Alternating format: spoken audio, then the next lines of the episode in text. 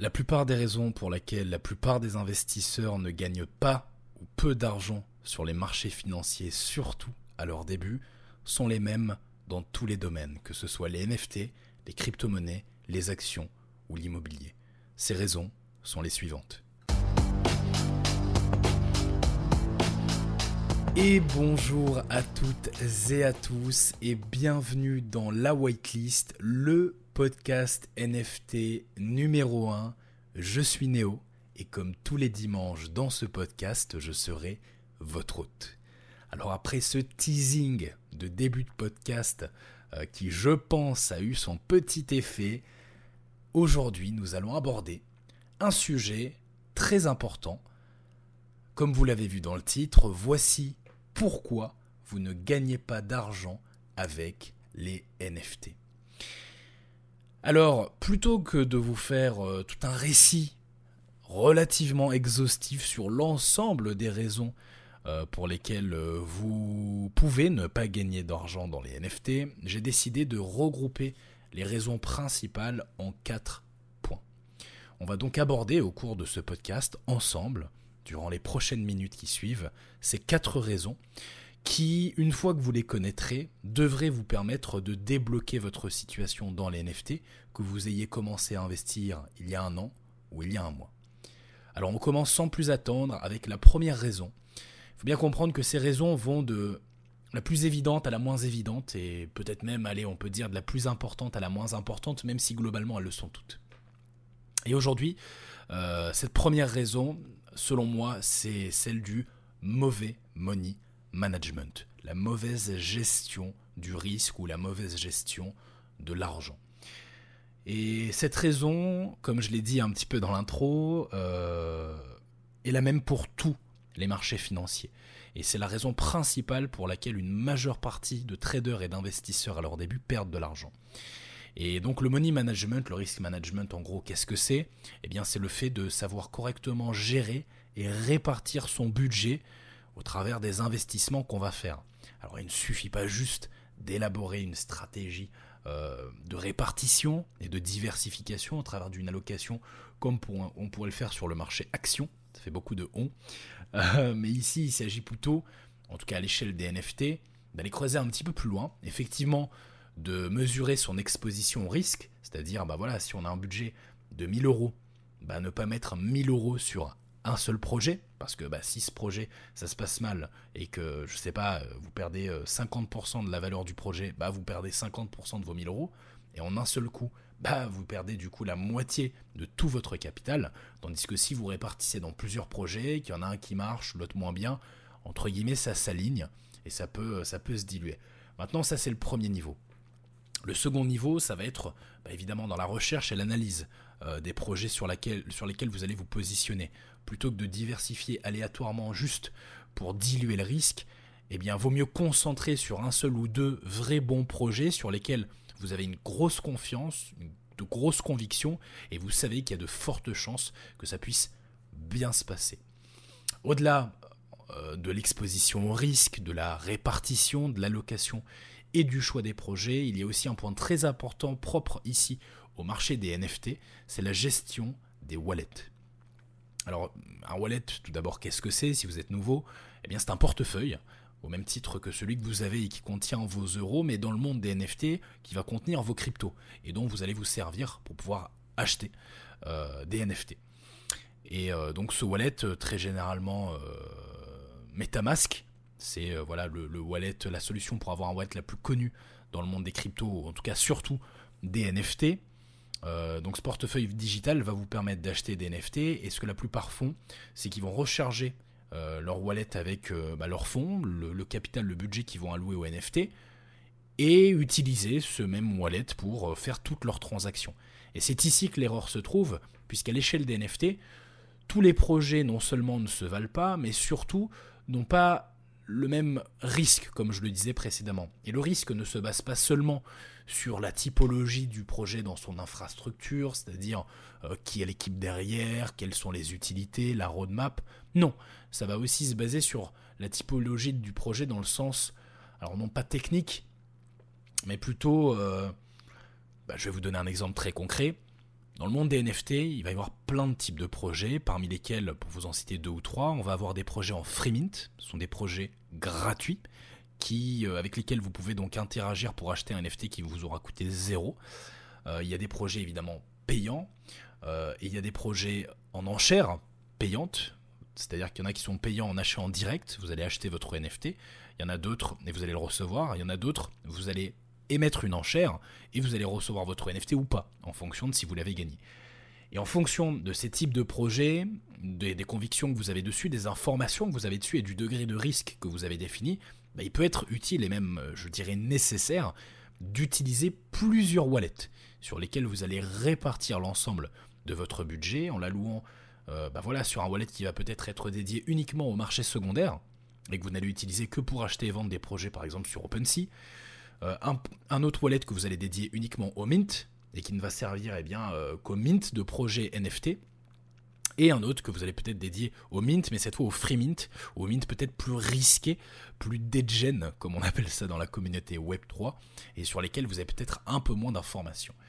De cette façon, bah, ça va vous permettre euh, d'une part d'avoir une meilleure organisation dans la façon dont vous prenez vos positions, mais d'autre part aussi de mieux vous sécuriser au-delà de l'aspect money management, la sécurité est un point très important et assez sous-abordé, je pense, et je pourrais en faire même un, podcast dédié en vous partageant un certain nombre de conseils, euh, même si je le fais déjà beaucoup sur Telegram et, sur le Discord euh, privé.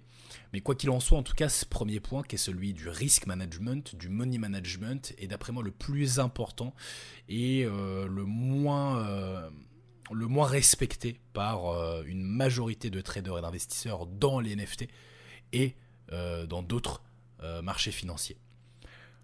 La deuxième raison pour laquelle vous ne gagnez pas d'argent avec les NFT, c'est celle du tracking. Vous avez probablement un mauvais tracking de vos positions. Au-delà de l'importance du money management, il est aussi important de bien organiser votre gestion des trades.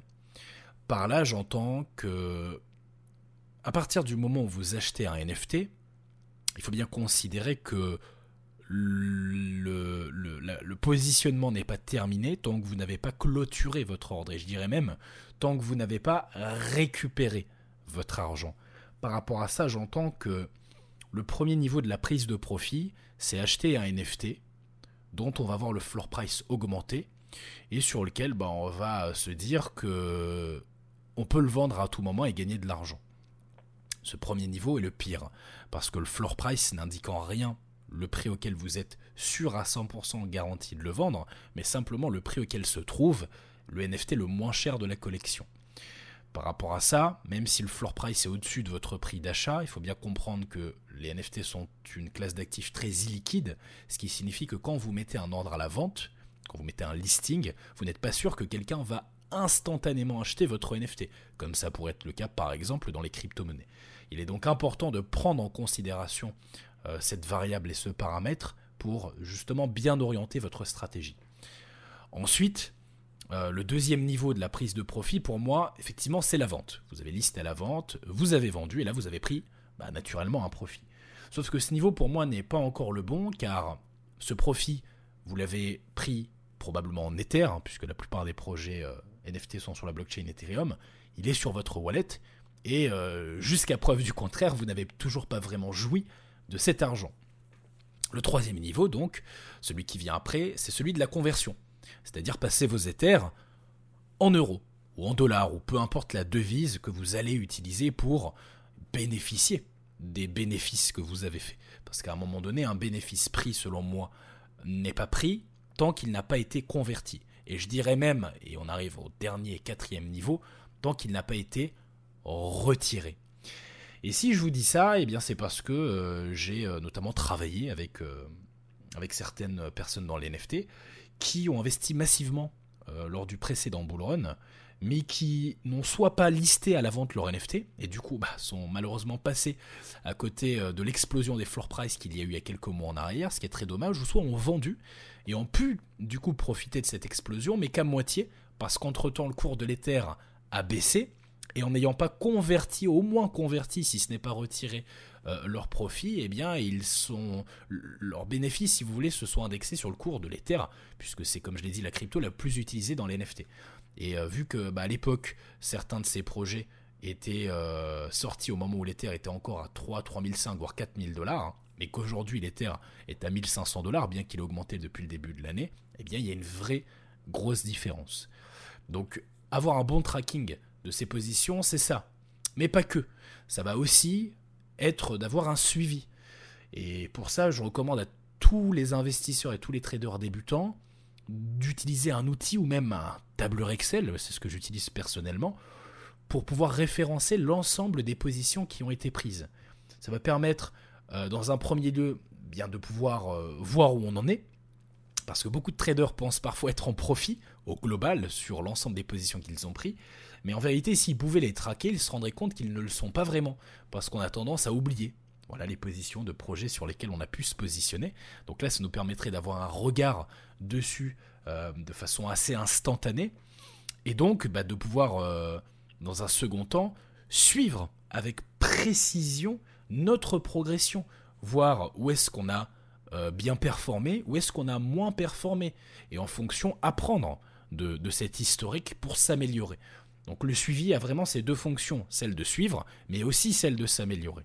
Et ça, encore une fois, ça fait partie du tracking dans son ensemble, des positions que vous prendrez dans l'NFT et que vous ne mettez probablement pas en place et qui est certainement donc l'une des raisons pour laquelle vous ne gagnez pas d'argent dans l'NFT. La troisième raison, c'est que vous privilégiez probablement la quantité à la qualité. Alors ici, il y a euh, deux, deux adages que j'aime beaucoup répéter. Le premier, c'est que avant de vouloir gagner beaucoup, il faut déjà savoir gagner tout court. Et c'est quelque chose qui peut paraître assez simple à entendre, mais qui pourtant est relativement difficile à comprendre. Et ça, eh bien, j'en fais le constat parce qu'aujourd'hui, j'accompagne plusieurs dizaines euh, de personnes dans l'investissement dans les NFT pour les aider à gagner de l'argent grâce à ça. Et euh, je, remarque une certaine euh, gourmandise, une certaine avarice et euh, beaucoup de, précipitation dans le but bah, d'aller le plus vite possible, pensant que c'est ce qui leur permettra d'aller le plus loin possible. En vérité, il n'en est rien, surtout au début, quand on n'y connaît pas grand-chose et que la marge de progression de, la croissance de l'apprentissage est immense et qu'il nous reste encore énormément à apprendre. Et donc euh, le deuxième adage qui fait écho avec le premier et que j'aime bien répéter aussi, c'est ne pas trader, c'est trader. Ne pas se positionner, c'est se positionner. Parce qu'en vérité, même si il y a tous les jours des opportunités sur le marché des NFT, on le voit, hein, euh, ne serait-ce qu'en allant par exemple encore une fois sur OpenSea, en regardant les tendances, le top des projets, le classement, bah, il y a des fluctuations au quotidien. Parfois dans le négatif, parfois aussi dans le positif. Il ne s'écoule pas un jour sur ce marché où il n'y a pas euh, voilà, des dizaines, voire des centaines de projets qui performent euh, sur la journée. Pour autant, vouloir euh, réussir à les sniper et à se positionner dessus au bon moment et à l'achat et à la vente, ça relève de, de l'improbable et même de l'impossible. Il est donc plus raisonnable de ne pas essayer de chercher à avoir tout le temps raison, mais plutôt d'essayer de chercher à avoir suffisamment raison pour que ça compense les fois où on a eu tort. Et c'est donc euh, aujourd'hui eh bien tout ce que je fais en tant qu'investisseur sur le marché des NFT en privilégiant vraiment la qualité à la quantité. Pour vous donner un ordre d'idée très concret, au cours des trois derniers mois, et ça je crois l'avoir déjà dit, et c'est à peu près pareil euh, finalement tous les trois mois en ce moment au vu de la conjoncture, je ne me positionne que sur une dizaine de projets tout au plus. Et une dizaine, euh, c'est déjà beaucoup. Euh, je privilégie le marché secondaire par rapport à mon profil d'investisseur, qui n'est probablement pas le même que le vôtre. Euh, dans d'autres cas, ça peut être plus intéressant d'aller sur le marché primaire, sur lequel je vais aussi, mais beaucoup moins. Et au final, j'arrive à avoir des performances excellentes, parce que je ne cherche pas à, à être trop gourmand, justement. Et donc euh, aujourd'hui, je considère que le marché des NFT, sa vraie force, tant qu'il est encore en train de mûrir et de se consolider, ne se trouve pas dans 98% des, des, projets, mais dans le 2%, dans le 98% des projets qui sont ou vont tomber à zéro, mais dans le 2% de ceux qui ont ou vont réussir à tirer leur épingle du jeu. Réussir à les repérer, c'est plus difficile quand on n'y connaît pas grand-chose, et c'est là encore tout ce que j'enseigne, mais si on sait le faire et qu'on se positionne dessus, on a très peu de chances de se tromper. Ce qui nous amène donc au quatrième et dernier point, qui est celui du manque d'information et de stratégie. Effectivement, je pense que ce point est peut-être euh, tout aussi important que le premier, voire plus en vérité, puisque c'est ici que tout commence. Avant la pratique, a la théorie. Et la théorie, c'est avoir accès euh, aux bonnes informations, à la bonne connaissance, mais aussi aux bonnes stratégies et aux bonnes méthodes concrètes à employer dans la pratique. Et aujourd'hui, je pense que c'est euh, ce dont manque une majorité de personnes à l'échelle des NFT, de personnes qui veulent investir ou qui investissent bien sûr, surtout en francophonie, parce qu'il n'existe euh, malheureusement pas encore vraiment de figure d'autorité et de référence se former.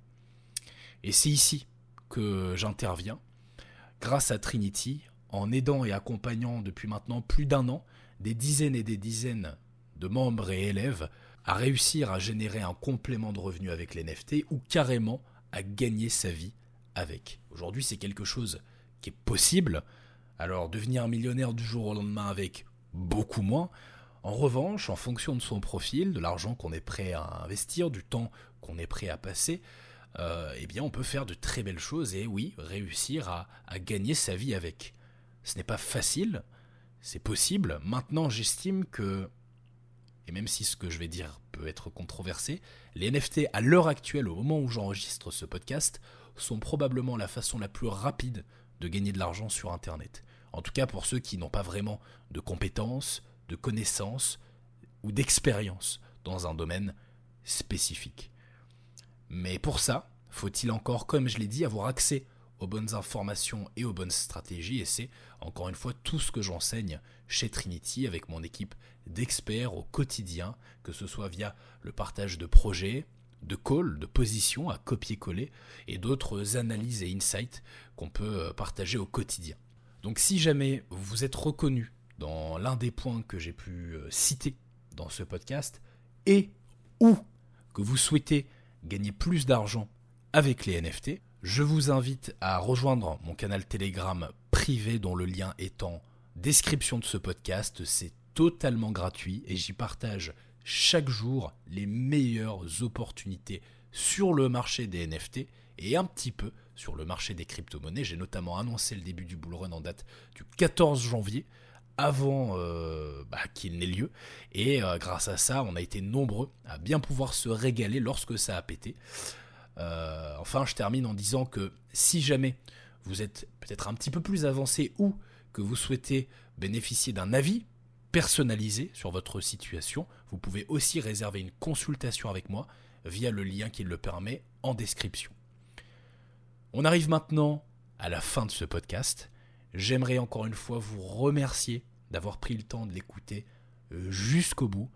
Une fois de plus, je vais vous demander si vous l'acceptez de me laisser un avis, une petite note, un commentaire. Ça va vous prendre 10 secondes et c'est pour moi une énorme récompense en échange du travail et de la valeur que je vous apporte chaque dimanche. N'hésitez pas non plus à partager ce podcast et à en parler autour de vous s'il vous a plu. Quant à nous, nous nous donnons rendez-vous dimanche prochain pour la suite de votre hebdomadaire et d'ici là, que le pump soit avec vous.